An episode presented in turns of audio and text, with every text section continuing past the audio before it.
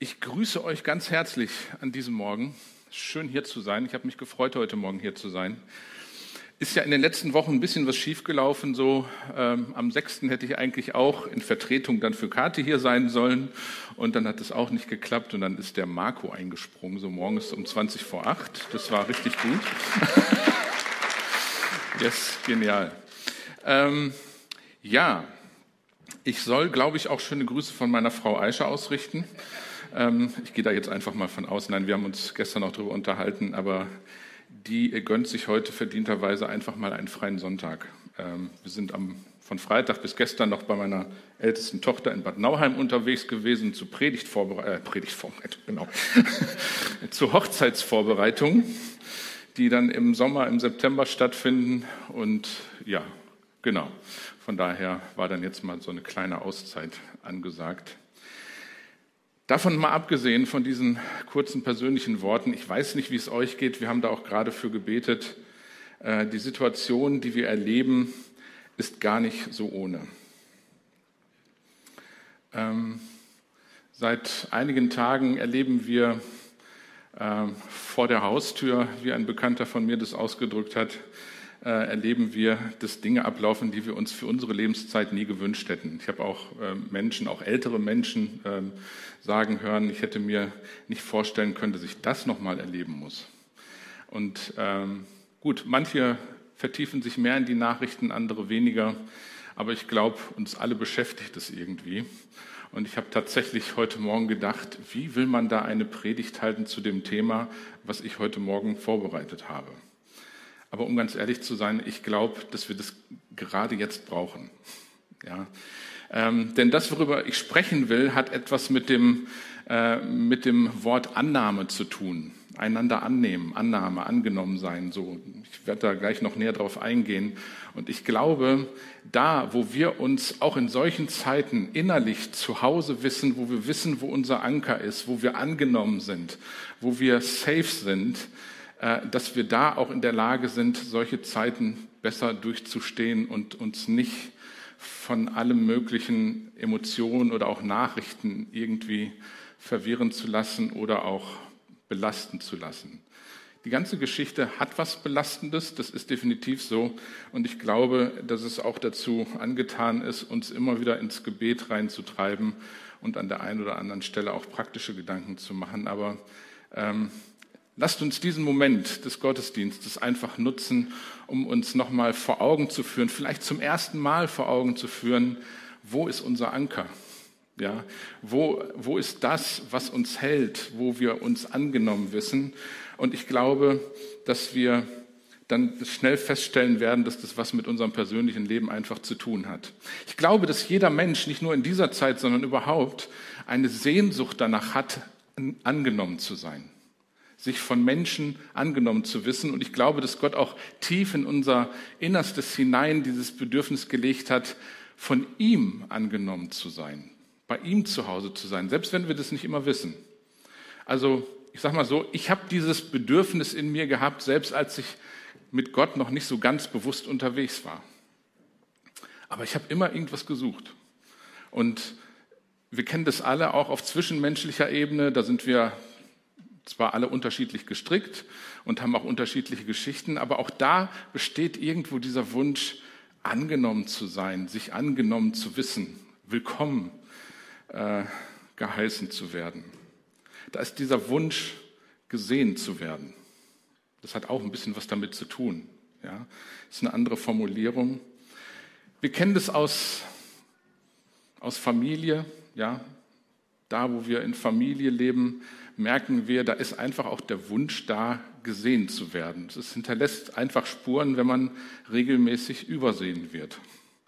Äh, wenn man dann dieses Empfinden hat, ich bin irgendwie gar nicht richtig angenommen, ich fühle mich nicht so. Ja. Am Arbeitsplatz ist genau dasselbe. Äh, und da geht es jetzt nicht in erster Linie um die Frage, ob man jetzt selbst befördert wird oder der andere, von dem man denkt, warum jetzt der und warum ich nicht. Ja, auch das hat irgendwas mit dem Bedürfnis nach ernst genommen, Annahme und so weiter zu tun. Und auch in unserer Gesellschaft sehen wir das. Wenn ich mir manchmal so die ganze Geschichte mit der deutschen Wiedervereinigung angucke, dann habe ich manchmal so das Gefühl, ähm, da sind Leute einfach in, ihrem, in ihrer Geschichte auch nicht gesehen worden. Bei allem guten Wollen, das ganze Land zusammenzuführen, aber es gibt Menschen in diesem Land, die sind nicht gesehen worden. Ja, das ist meine Meinung. Äh, steht jetzt so nicht in der Bibel drin, aber das empfinde ich so. ja. Und auch in der Gemeinde kann das passieren, dass man auf der einen Seite die Sehnsucht danach hat, angenommen zu sein, gesehen zu werden, willkommen geheißen zu werden, aber auch das Empfinden haben kann, hey, ich werde nicht gesehen.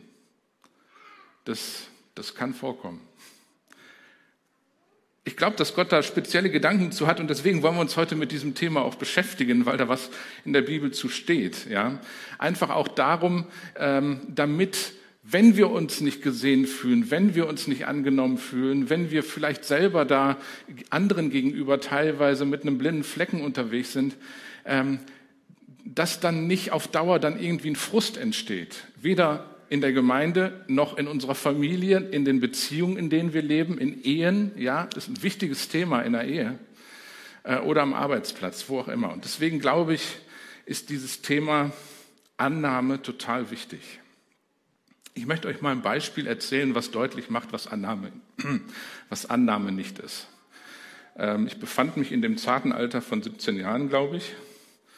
Ähm, ich weiß nicht, was mich damals geritten hat. Also das ist ein Anti-Beispiel, was ich jetzt erzähle. Ähm, ich weiß ehrlich gesagt gerade nicht genau, wie alt ich war. Irgendwo zwischen 15 und 18. Und ich hatte in meinem Keller hatte ich eine Bildercollage Damals war ich noch Teil einer Jugendgruppe ähm, in einer katholischen Kirche bei uns. Und ich hatte irgendwie so eine große Bildercollage mit allen möglichen Leuten, die sich so in unserem Umfeld bewegen, Jugendgruppe, Chor, Musikband etc. Und auf einem dieser Fotos war eine Person, wo ich irgendwie dachte, nee, da hatte ich ähm, Empfindungen oder hatte ich irgendwelche Gedanken der Ablehnung. Ähm, will ich an der Stelle auch gar nicht vertiefen. Ähm, was ich gemacht habe, war, ich habe dieses Foto durchgeixt mit einem Stift. So. Wochen später ist in meinem Keller besagte Jugendgruppe zu Gast. ähm, und wir hatten einfach eine gute Zeit, war auch ziemlich voll, gut, der Keller war auch nicht so groß, aber besagte Person war auch dabei. Und ich habe mir überhaupt keinen Kopf darüber gemacht, was ich da gemacht habe. Ähm, und stelle einfach nur irgendwann fest, dass diese Person rennend äh, den Keller verlässt. Und dann schnallt mein Jugendleiter, was der Grund war. Oder ich habe es dann auch erst geschnallt und dann hat er es auch geschnallt. Ich, ich glaube, er hat mir die Ohren lang gezogen. Irgendwie, ich glaube, so war es. äh, Fakt ist, es war für mich eine, also bis heute, ein Lehrstück, wie man es nicht macht. Und dahinter stand, ich meine, es geht nicht nur darum, dass ich da ein X drauf gemalt habe. Es geht um etwas, was in meinem Herzen abgelaufen ist. Ja. Das war ein Paradebeispiel für ablehnendes Verhalten. So sollte man es nicht tun. Ja. Und ich glaube, dass Gott sich das tatsächlich anders überlegt hat und deswegen mal eine kurze Frage, was versteht man denn unter Annahme? Das kann ja auch so was ganz Gefühlsmäßiges sein und Subjektives und tatsächlich ist es auch manchmal sehr unterschiedlich, wann, wann Leute sich tatsächlich angenommen fühlen. Ich würde es mal mit ein paar Bildern erklären, äh, ganz kurz. Und zwar, ich glaube, man fühlt sich doch dann angenommen, wenn man, ich habe mich gerade angenommen gefühlt, als ich auf die Bühne gekommen bin, also als Beispiel, ja, wo ihr geklatscht habt und ich dachte, okay, ja, schön hier zu sein. Wobei ich mich sowieso gefreut habe, heute hier zu sein. Es ist so, wenn jemand einem die Tür aufhält, und äh, man dann einfach durchgehen kann, dann ist es doch ein wunderbares Gefühl. Man fühlt sich geehrt, gewertschätzt, da ist was von Annahme drin, sind unterschiedliche Aspekte, die da eine Rolle spielen. Ja, also ich, ich glaube, wenn wir in unserem Verhalten anderen gegenüber eine Tür aufmachen, so nach dem Motto, du bist hier willkommen, dann äh, fördert das dieses Empfinden von, ich bin hier angenommen, ich darf hier sein, ich darf ein Teil davon sein. Ja, und das hat dann was mit unserem Herzen zu tun, weil wenn wir unserem, in unserem Herzen nicht so sind, dann werden wir das auch nicht tun. Ja? Aber wenn wir in unserem Herzen schon eine offene Tür für andere Menschen haben, dann werden wir das auch irgendwie zum Ausdruck bringen. Die einen mehr, die anderen weniger. Und dann nochmal dieser Begriff jemanden sehen. Ist mir irgendwann wichtig geworden, ähm, wie wichtig das ist, auch nicht nur für mich, sondern für andere auch, irgendwie diesen Eindruck zu vermitteln, ich sehe jemand. Und ich muss euch zugestehen und eingestehen, ähm, und das ist ein Bekenntnis jetzt hier, es gelingt mir nicht immer. Ja? Aber ich weiß, dass es wichtig ist, auch zum Ausdruck zu bringen, dass man Menschen sieht, dass man sie wahrnimmt, dass man weiß, du bist da und nicht nur das, sondern je nach Setting drückt sich sowas ja auch völlig unterschiedlich aus. Aber einfach zum Ausdruck zu bringen, ich sehe dich. Schön, dass ihr da seid. Euch habe ich jetzt gerade auch gesehen. genau, das sind Matthias und Rebecca, wer sie kennt. Okay, wir haben gestern noch telefoniert. ähm, und das ist das, was Gott letzten Endes uns allen rüberbringen will, dass er uns sieht, dass er uns ernst nimmt, dass er uns wahrnimmt, dass er uns in seine Arme schließen will. Das bedeutet für Gott Annahme und dafür hat er eine Menge getan und da will ich jetzt gleich drauf eingehen. Und es gibt so einen bedeutenden Vers, der es einfach ganz einfach zusammenfasst, nämlich diesen Vers in Römer 15, Vers 7, nehmt einander an, so wie Christus euch angenommen hat. Und ich fange jetzt mal nicht bei dem ersten Vers an, bei dem ersten Teil des Verses an, sondern bei dem zweiten Teil. So wie Christus uns angenommen hat. So wie Gott uns angenommen hat. So wie Gottes Herz für jeden von uns schlägt, damit er uns in seine Arme nehmen kann. Genau so sollen wir lernen, miteinander umzugehen. Ich drücke es mal mit meinen Worten aus. Hey, das hört sich super gut an, aber ich weiß, das ist herausfordernd. Aber wenn wir es leben und da, wo, wo wir das leben, in Beziehungen mit Menschen zusammen, in den unterschiedlichsten Settings, da erlebt man, dass da was Gutes passiert. Und ich weiß aus Erfahrung, es passiert in der Regel nicht aus Zufall, sondern weil man es will. An der Stelle, also wenn man manche Bibelstellen vergleicht, die man zu diesem Thema nimmt oder auch zu dem Thema Demut, dann äh, da gibt es Überschneidungen, aber zwischen Demut und Annahme gibt es einen Unterschied. Bei der Demut geht es darum, was loszulassen. Jetzt mal ganz vereinfacht ausgedrückt. Bei der Annahme geht es darum, eine innerliche Entscheidung zu fällen, die sich in aktiven Schritten und Handeln ausdrückt. Ja? Und da will ich mal so aus biblischer Sicht drei Beispiele geben, wie sowas aussehen kann. Nehmen wir mal Jesus. Ich glaube, mit Jesus kann man immer gut anfangen, oder? Ist ein guter Startpunkt. Wir werden auch mit Jesus aufhören. Genau. So wie Jesus sich in, in dieser Geschichte mit der Ehebrecherin äh, verhält, das ist ein wunderbares Beispiel für Annahme. Ich erkläre das ganz kurz. Da ist damals 2000 Jahre her, nee, mehr als 2000 Jahre, äh, befindet sich eine Frau, die ist von den religiösen Leitern der damaligen Zeit und von anderen Leuten aus ihrem Umfeld erwischt worden beim Ehebruch. Und dann gemäß ihrer eigenen Kultur und Ordnung und Regeln und Gesetze wollten sie sie steinigen. Und Jesus kommt dazu. Und was macht Jesus? Ich meine, Jesus ist Gottes Sohn. Eigentlich sollte ihm das sehr wichtig sein, dass die Menschen heilig leben. Jesus stellt sich dazu und zu der Frau, und ich kürze die Geschichte jetzt ein bisschen ab, und redet mit den Beistehenden so, dass die begreifen, das ist nicht die einzige Frau, die sich um ihr Leben Gedanken machen sollte, sondern eigentlich betrifft es uns alle. Und dieser vielen bekannte Satz äh, kommt dann von Jesus, wer ohne Sünde ist, der werfe den ersten Stein. Und damit löst er die ganze Versammlung im Prinzip auf. Ja, also die Leute gehen von alleine, weil sie merken, das bringt hier gerade so gar keinen Sinn, was wir hier tun. Ja.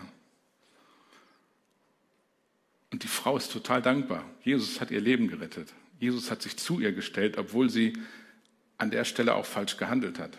Also es ist nicht die Frage, ob das jetzt richtig oder falsch war. So, da ist echt was schiefgelaufen im Leben dieser Frau. Jesus stellt sich zu ihr.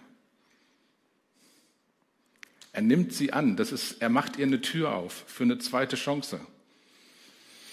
Und dann sagt er ihr auch noch, okay, ich habe dir jetzt mit meinen Worten ausgedrückt, ihr könnt die Geschichte mal nachlesen im Johannesevangelium Kapitel 8. Ähm, ich stelle mich zu dir, ich nehme dich an, aber geh in Zukunft einen anderen Weg. Ja, tappe nicht nochmal in diese Falle hinein, um es mal fast banal auszudrücken. Und so geht Jesus mit dem Thema Annahme um. Das hat er in vielen Situationen in der Bibel gezeigt. Bis dahin, dass er für uns am Kreuz gestorben ist. Aber dazu komme ich gleich. Dann gibt es eine andere Situation in der Apostelgeschichte. Das ist diese Geschichte nach den vier Evangelien, wo ähm, der Lukas, ein Arzt, die ganze Geschichte der, des Beginns von der Gemeinde beschrieben hat. Über Jahre hinweg hat er da Geschichten gesammelt und das dann irgendwann aufgeschrieben. Ähm, und da gibt es die Geschichte von dem Saulus, der die Christen verfolgt. Und ein richtig taffer Mann war und da die Leute wirklich in Bewegung gebracht hat, um die Christen zu verfolgen und zu töten.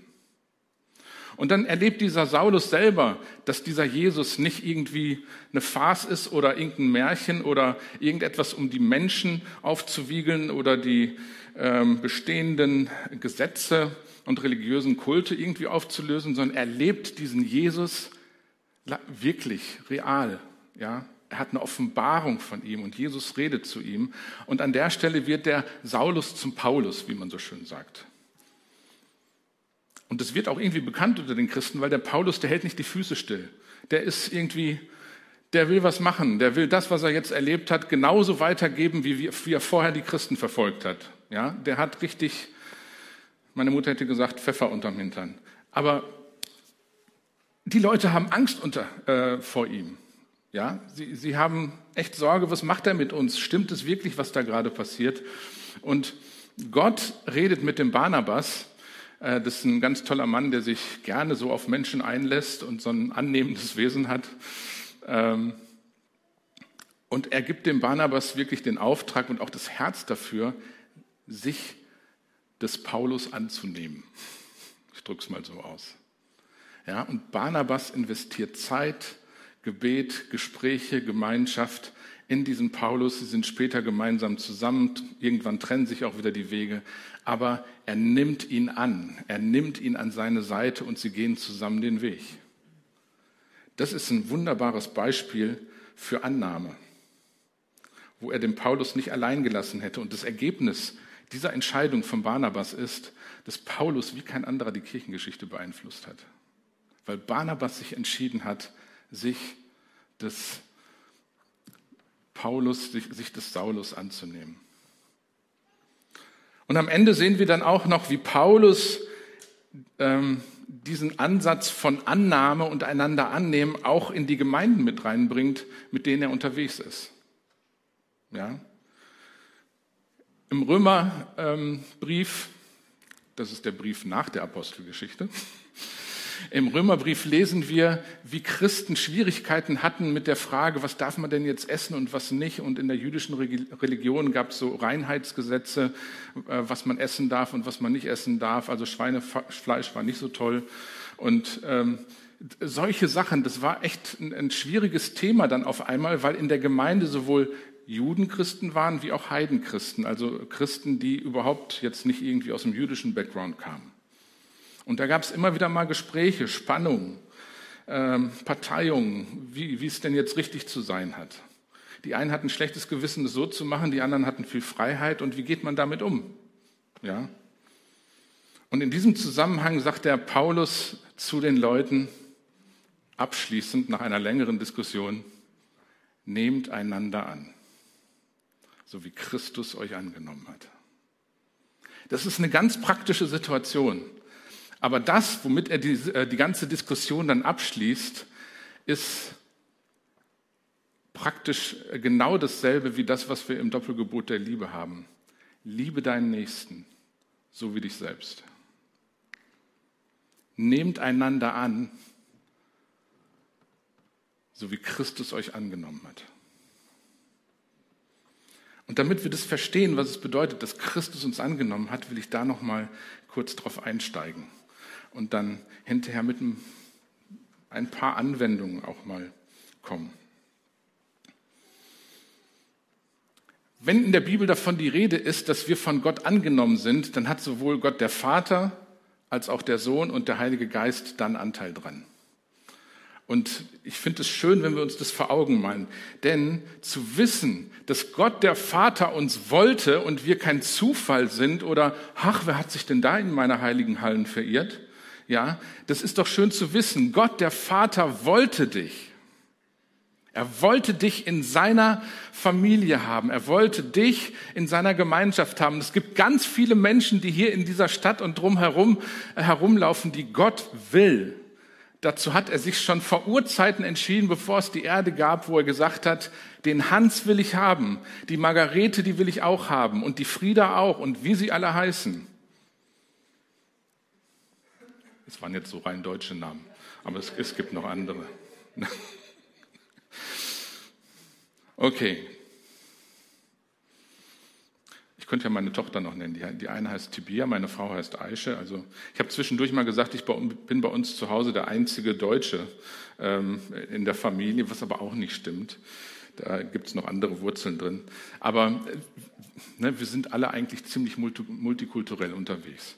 So, denkt euch die Namen aus. Gott will dich. Gott hat es beschlossen, dass er uns will. In Epheser 1, Vers 5 steht, er hat uns aus Liebe im Voraus dazu bestimmt, seine Kinder zu werden. In der Übersetzung steht Söhne. Aber wenn das in der Mehrzahl steht, sind damit auch die Töchter gemeint. Nur zum Wissen. Er hat uns aus Liebe im Voraus dazu bestimmt, seine Kinder zu werden durch Jesus Christus und zu ihm zu gelangen nach seinem gnädigen Willen. Gott hatte es vor Urzeiten, bevor es die Erde gab, bevor es dich gab, hat Gott schon beschlossen, ich will dich. Ich will dich in meiner Familie, ich will dich annehmen mit dem, was du bist und was du mitbringst. Und dann sendet er Jesus in diese Welt, um sicherzustellen, dass auch jeder Mensch, der diese Entscheidung von Gott bejaht, dass diese Menschen auch wirklich zu Gott kommen können und wirklich Teil der Familie werden können. Und da lese ich mal im Römerbrief Kapitel 5, Vers 6, wobei es im Wesentlichen um Vers 8 geht. Christus starb ja für uns zu einer Zeit, als wir noch ohnmächtig der Sünde ausgeliefert waren. Er starb für Menschen, die Gott den Rücken gekehrt haben. Wisst ihr, was ich mir oft vorstelle? Als Jesus am Kreuz gehangen hat, da hat er im Prinzip in die ganze Weltgeschichte reingeguckt und gesehen, wie viele Menschen gegen ihn sind.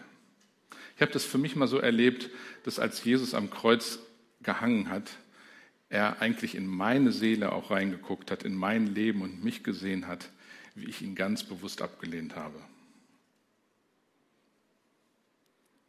Und da hat er mich einfach angeguckt und aus Liebe für sich entschieden, und für den mache ich das auch.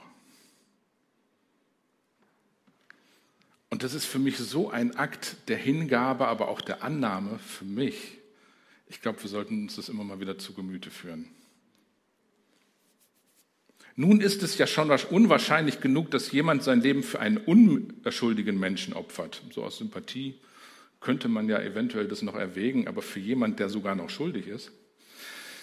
Ja, eher noch würde man es vielleicht für einen besonders edlen Menschen tun. Und dann kommt Vers 8. Gott hingegen beweist uns seine Liebe dadurch, dass Christus für uns starb, als wir noch Sünder waren, als wir noch gegen ihn waren. Als wir Gott abgelehnt haben, hat Jesus alles dafür getan, damit wir angenommen werden können. Ja, und dann kommt der Heilige Geist ins Spiel. Der Heilige Geist ist derjenige, weil Jesus jetzt auch nicht mehr da ist, der ist bei seinem Vater zurück. Ja? Aber der hat den Heiligen Geist hier auf die Erde gesandt. Und der Heilige Geist geht heute Morgen auch hier durch die Reihen und da, wo wir zuschauen und da, wo wir mit diesem Gedanken auch in unserem Lebensumfeld unterwegs sind. Er geht zu den Menschen, um den Menschen deutlich zu machen, dass es wirklich möglich ist, von Gott angenommen zu werden. In Galater 4, Vers 6 steht, stimmt nicht, in ähm, Römer 8, äh, Vers 16 müsste es sein. genau. Ja, der Geist selbst bezeugt es in unserem Innersten, dass wir Gottes Kinder sind. Der Geist selbst bezeugt es in unserem Herzen, in unserem Innersten, in unseren Gedanken, in unseren Gefühlen. Er bezeugt es in uns, dass wir Gottes Kinder sind, wenn wir das glauben, was Gott für uns getan hat, wenn wir glauben, dass er uns wirklich annehmen will. Nur um das nochmal klarzustellen, weil manche Menschen das in falschen Hals kriegen. Christ zu sein bedeutet nicht zu wissen, was, was, bedeutet nicht nur zu wissen, was richtig und was falsch ist und dann aus eigener Kraft und mit aller Mühe zu versuchen, alles richtig zu machen. Das ist nicht Christsein. Christsein beginnt damit, dass ich glaube, dass Gott mich annehmen will. Und an dem Punkt beginnt die Reise. Ein völlig anderer Ausgangspunkt. Das bewirkt in uns was komplett anderes. Wenn du in einer Familie groß wirst, und das ist jetzt Hobbypsychologie, was ich weitergebe, wenn du in einer Familie groß wirst, wo du immer das Gefühl hast, du bist nur dann geliebt, wenn du die besten Noten mit nach Hause nimmst, dann gute Nacht, Marie, und herzlich willkommen, Neurose. Ja, das wird schwierig. Viele Menschen leiden genau unter solchen Entwicklungen und Erfahrungen, die sie gemacht haben. Aber Gott ist nicht so. Gott möchte nicht die ganzen Einserkandidaten im Richtigtun bei sich im Himmel haben, sondern Gott möchte Menschen, die erkannt haben, dass sie es ohne ihn nicht schaffen und die erkannt haben, dass Gott sie will und sie annehmen will und dann Ja dazu sagen, ja, ich lass mich von dir in den Arm nehmen.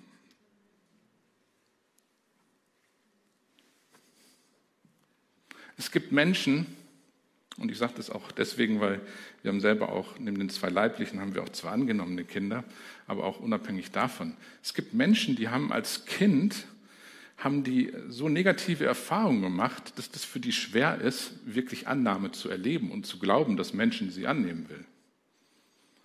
Und gerade Kinder, die sowas erlebt haben, neigen immer wieder dazu, das mit aller Kraft auszutesten, ob sie denn wirklich auch angenommen sind. Meinen die das ernst? Ja? Oder ist das Fake?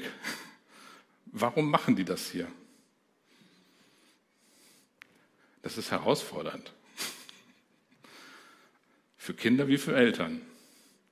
Und auch für Gott ist das herausfordernd. Aber an der Stelle ist Gott nicht so wie wir Menschen. Der hat eine Geduld, die kann man sich nicht vorstellen. An der Stelle kommt das Wort Engelsgeduld, eine ganz äh, besondere Bedeutung. Ja, also er ist immer wieder bereit, uns seine Annahme zu schenken, zu warten, bis wir so, äh, so weit sind und bereit dazu sind, uns von ihm umarmen zu lassen.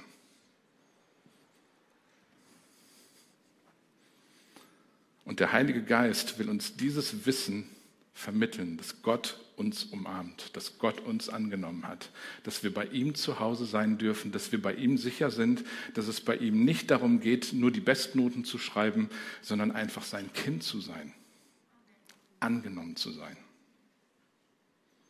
Er lädt uns in seine Dreieinigkeit ein, in seine Familie. Und die Frage ist jetzt, wie ist unsere Reaktion darauf? Wie können wir darauf reagieren? Ganz ehrlich, ich kann das immer nur mit einem ganz einfachen Wort ausdrücken, wie wir daraus, darauf reagieren können. Ja sagen. Es zulassen. Ich sage Ja dazu, dass Gott mich umarmen will. Ich sage Ja dazu, dass Jesus alles dafür getan hat, damit diese Umarmung bei mir ankommt. Ich sage Ja dazu, dass der Heilige Geist in, das in mir zum Ausdruck bringen kann, wie auch immer er das tut. Ob das durch eine innerliche Gewissheit ist oder indem er irgendwelche anderen Sachen macht. Als ich das für mich erste Mal erlebt habe, dass Gott mich umarmt, ich drücke es mal so aus, ja, manche nennen das ein Bekehrungserlebnis. Ähm, als ich das für mich erlebt habe, ich bin jetzt angekommen, zu Hause bei meinem Vater im Himmel, wegen dem, was Jesus für mich gemacht hat und der Heilige Geist zeichnet es ihm. Ich habe gedacht, ich hätte in eine Steckdose gepackt. Ich habe mich so äh, empfunden, als wenn ich äh, irgendwie auch körperlich echt betroffen war von, von dieser ganzen Geschichte. Ist nicht bei allen so, aber bei mir war es so. Der Heilige Geist will uns die Gewissheit geben. Und in Galater 3, Vers 26 steht, Ihr alle seid also Söhne und Töchter Gottes, weil ihr an Jesus Christus glaubt und mit ihm verbunden seid. Hier steht nicht, ihr also seid alle Söhne und Töchter Gottes, weil ihr alles richtig macht und mit Gott verbunden seid, sondern hier geht es um Gemeinschaft. Ja, um dieses Wissen, ich bin angenommen und ich lasse mich darauf ein. Er sagt Ja zu mir und ich sage Ja zu ihm. Das ist Annahme, das ist gegenseitige Annahme. Oder um es anders auszudrücken, er gab sein ganzes Leben für uns, um zu uns Ja zu sagen. Ja? Und wir geben unser ganzes Leben für ihn und sagen Ja zu ihm und seinen Gedanken über uns. Das ist ein, das ist ein Deal. Ja? Er sagt Ja zu uns, wir sagen Ja zu ihm. Und an der Stelle, wo diese Annahme in unserem Leben ankommt, sind wir in der Lage, auch zu lernen, andere anzunehmen. Wie wollen wir einander annehmen, wenn wir das selber für uns nicht immer wieder erleben? Wenn wir nicht selber von Gott erlebt haben, hey, diesen schrägen Typen, der jetzt sogar hier auf der Bühne steht, diesen Menschen hat Gott angenommen. Ich habe ja manchmal selber Schwierigkeiten, mich anzunehmen. Ich weiß nicht, wie euch das geht. Ich habe da manchmal so Anwandlungen. Ja. Aber Gott kriegt es hin und das ist so wunderbar. Das ist, das ist echt Gott. Und wenn man das immer wieder erlebt, dass Gott es tut, bei all den Schwächen, die man hat, so, dann lernt man auch andere anzunehmen, einander anzunehmen. Und ich denke, wenn wir uns dann fragen, wie kann man das ausdrücken, dass wir einander annehmen, dann gibt es so ganz allgemeine Sachen, die man einfach mal auf dem Schirm haben kann. Ja, jemand Aufmerksamkeit schenken.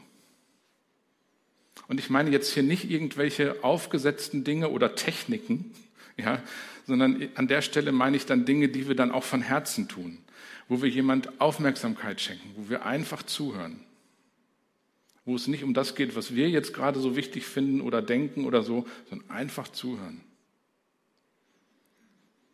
Jemandem Zeit geben ist ein echter Ausdruck, Annahme zu vermitteln.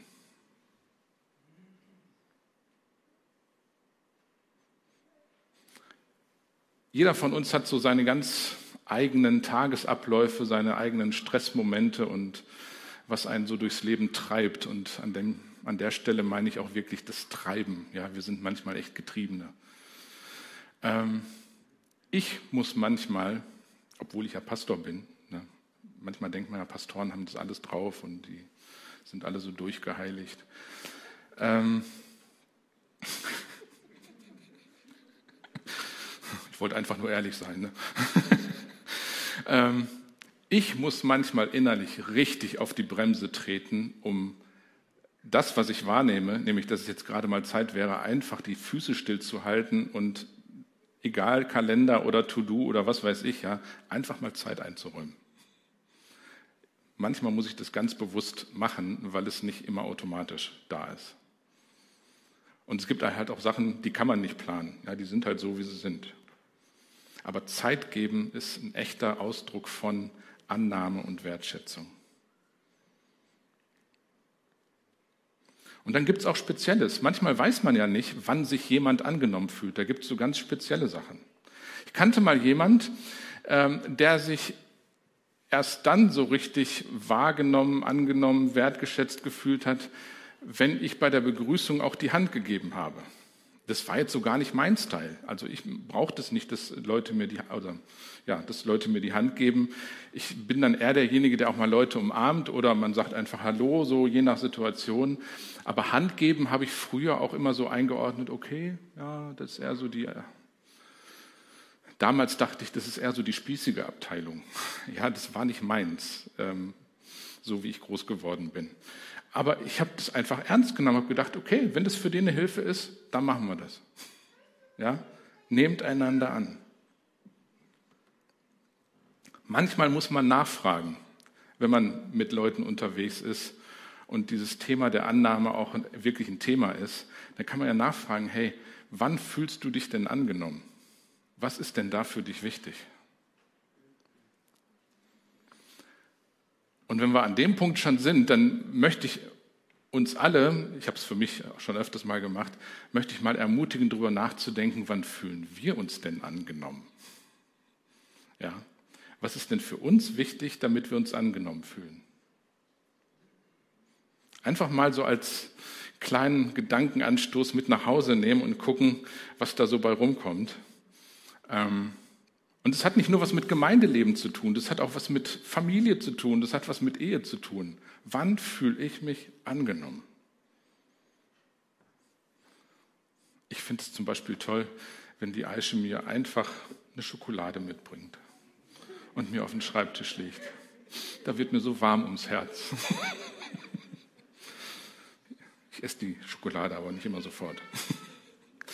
Ja, nee, da gibt es sehr unterschiedliche Sachen. Ich persönlich, mir geht es echt so, ich fühle mich angenommen, wenn ich sowohl mit meinen Stärken als auch mit meinen Schwächen einfach wahrgenommen, aber auch angenommen werde. Und nicht da irgendwie äh, ein Leistungsdruck unbedingt so eine Rolle spielt. Ja? Ich fühle mich angenommen, wenn ich irgendwo ehrlich sein darf. Natürlich teste ich das auch immer für mich erstmal ab, so je nachdem, wo man sich bewegt. Ich denke, da sind viele von uns so. Ich falle nicht mit der Tür ins Haus. Aber so, das finde ich, finde ich klasse, wenn man da ehrlich miteinander sein kann. Stellt euch diese Frage mal selber. Ja, muss nicht gerade jetzt sein, vielleicht kommen euch schon ein paar Gedanken, aber nehmt es mal gerne mit nach Hause. Besprecht das vielleicht, wenn ihr irgendwo mit Freunden zusammen seid oder in einer kleinen Gruppe während der Woche. Ist das mal ein gutes Ding, wo man sich mal darüber unterhalten kann? Es hilft anderen auch, sich gegenseitig zu verstehen. So, wie tickt man? Was ist da für jemand wichtig? Und manchmal wird man vielleicht sogar feststellen, warum jemand sich auf den Fuß getreten gefühlt hat, weil man irgendwie anders gehandelt hat und etwas halt nicht getan hat, was einem anderen Annahme vermittelt hätte. Wie gehen wir damit um, wenn wir uns abgelehnt fühlen? Das ist eher so die passive Seite will ich jetzt nicht so einen Schwerpunkt drauf legen. Ich glaube, es ist einfach, dieses Thema Vergebung ist ein fettes Ding, ja, gerade wenn man sich abgelehnt fühlt. Äh, damit bewusst umzugehen, ähm, ist nicht unwichtig. Ich habe das für mich auch an der einen oder anderen Stelle auch schon mal durchexerziert. Aber ich glaube auch, dass es immer gut ist, wenn es möglich ist, auf Menschen zuzugehen und einfach die Frage zu stellen, so, warum die Geschichte so abläuft, wie sie abläuft, dass man einfach darüber ins Gespräch kommt. Ja. Auf der anderen Seite können wir das ja auch so erleben, dass wir jemand anders ablehnen. Ich habe gehört, dass das auch Christen passiert.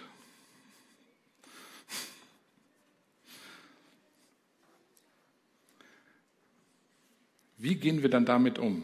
Und Ablehnung kann sich ja sehr unterschiedlich ausdrücken. Das kann einfach eine echt fette Emotion im eigenen Herzen sein.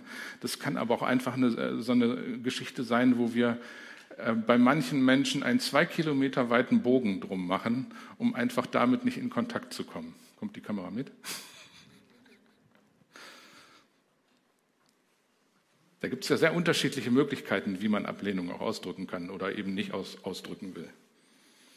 Und ich glaube, dass es wichtig ist, dass wir uns dessen bewusst werden. Mir ist in der Predigtvorbereitung selber ist mir ein, eine Person bewusst geworden, die ihr nicht kennt, ähm, um keine Fantasien anzuheizen, ähm, wo ich dachte, hey, da musst du mal mit umgehen.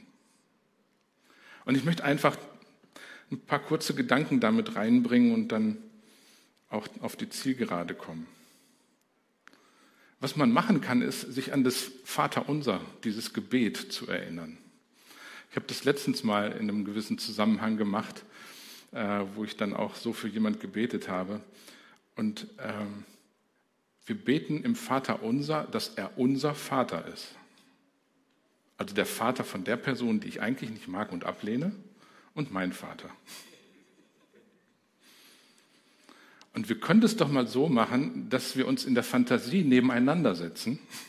Also ich setze jetzt den Willibald, ich nenne ihn mal so, ja, ähm, den ich irgendwie nicht mag, aus irgendwelchen Gründen innerlich ablehne oder irgendwie eine Abneigung zu habe.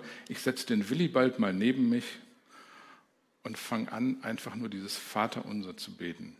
Und ähm, ich habe das letztens so gemacht, dass ich einfach nur Vaterunser gebetet habe und einfach nicht mehr. Aber das mehrmals, um mir einfach bewusst zu machen, das ist unser gemeinsamer Vater. Ey, wir sitzen hier im selben Boot. Aus der Nummer kommen wir auch nicht raus, es sei denn, wir verabschieden uns aus Gottes Familie. Das ist krass, wenn, wenn man sich das ganz konkret an Personen mal vorstellt.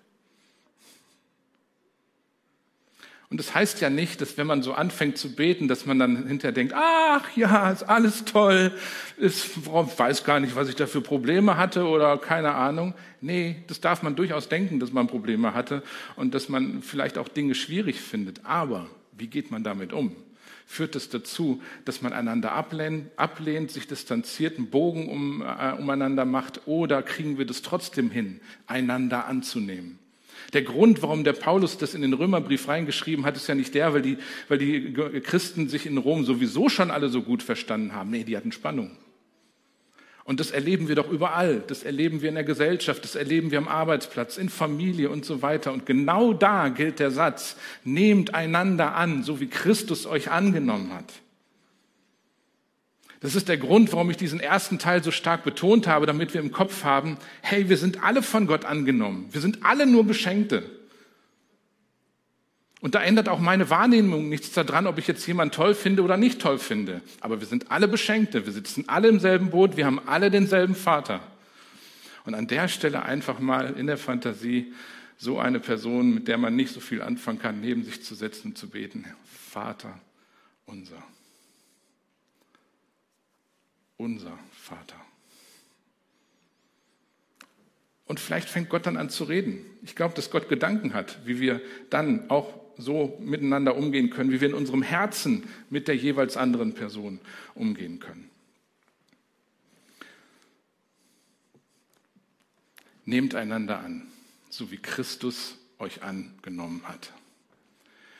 Das ist so ein einfacher Satz aber der ist so herausfordernd und der wird uns bis ans Ende unseres Lebens begleiten. Der ist manchmal eine kleine Herausforderung, aber manchmal kann der auch eine richtig große Herausforderung sein. Ähm, ich möchte mit einer kleinen Geschichte schließen, äh, wie ich das mal für mich erlebt habe. Ich bin als Christ die ersten paar Jahre groß geworden in einem Setting, Pfingstgemeinde, da wo ich dann auch Mitglied war, auf der einen Seite und dann auf der anderen Seite auch, ähm, das war damals Ende der 80er so, wo die Wort des Glaubensbewegungen, Peter Wenz, Wolfhard Magies, so das sind äh, in christlichen Kreisen ähm, zum Teil berühmte, bekannte Leute, sagen wir mal so, so die eine bestimmte Richtung da auch vorgegeben haben zu der damaligen Zeit. Und durch die Pflegefamilie meiner Frau war ich sehr stark auch von dieser anderen Bewegung mit beeinflusst, Wort des Glaubens. So, und dann wichte ich mich in diesen zwei Lagern und habe für mich gemerkt, die finden sich alle nicht so nett. Die einen mögen die nicht, die anderen mögen die nicht. So, jeder hat ein Urteil irgendwie übereinander und irgendwann habe ich für mich erlebt, ich stehe da so zwischen den, zwischen den Stühlen.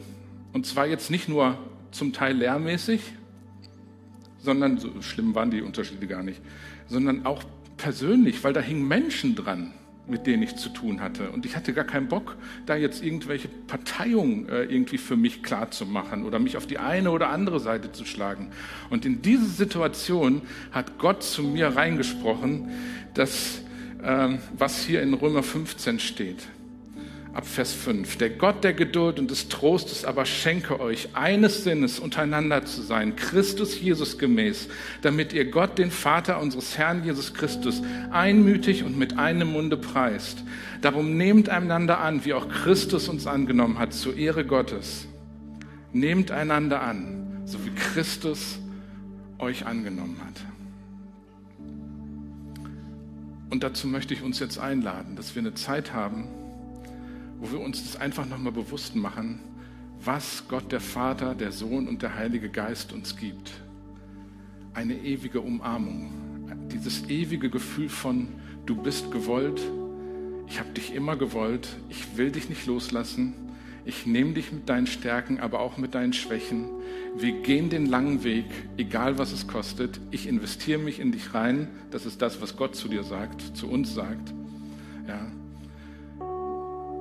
Lasst uns diesen Gott jetzt einfach nochmal ranlassen in unser Herz und dass wir, wenn wir es brauchen, auch zulassen, dass er uns das nochmal zuspricht. Der Heilige Geist bezeugt in uns, dass wir seine Kinder sind, dass wir angenommen sind. Das ist das, was der Heilige Geist tun will.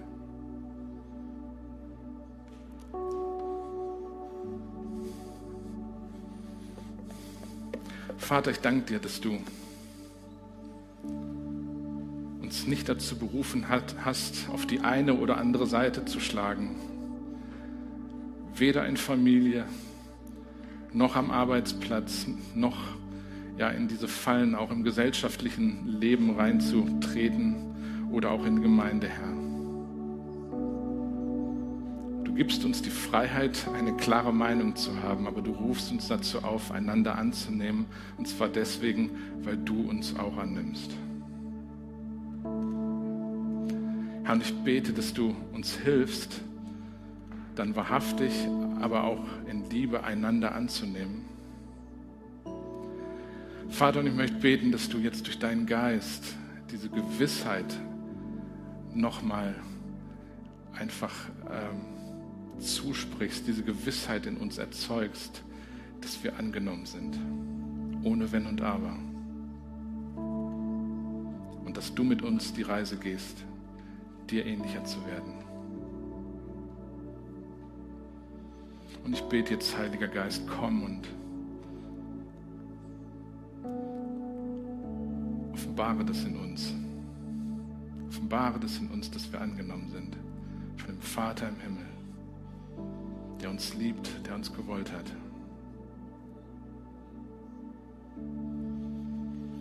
Jesus, ich erhebe deinen Namen über uns allen, weil in dir, in der Beziehung zu dir, in dem Ja zu dir diese Annahme liegt.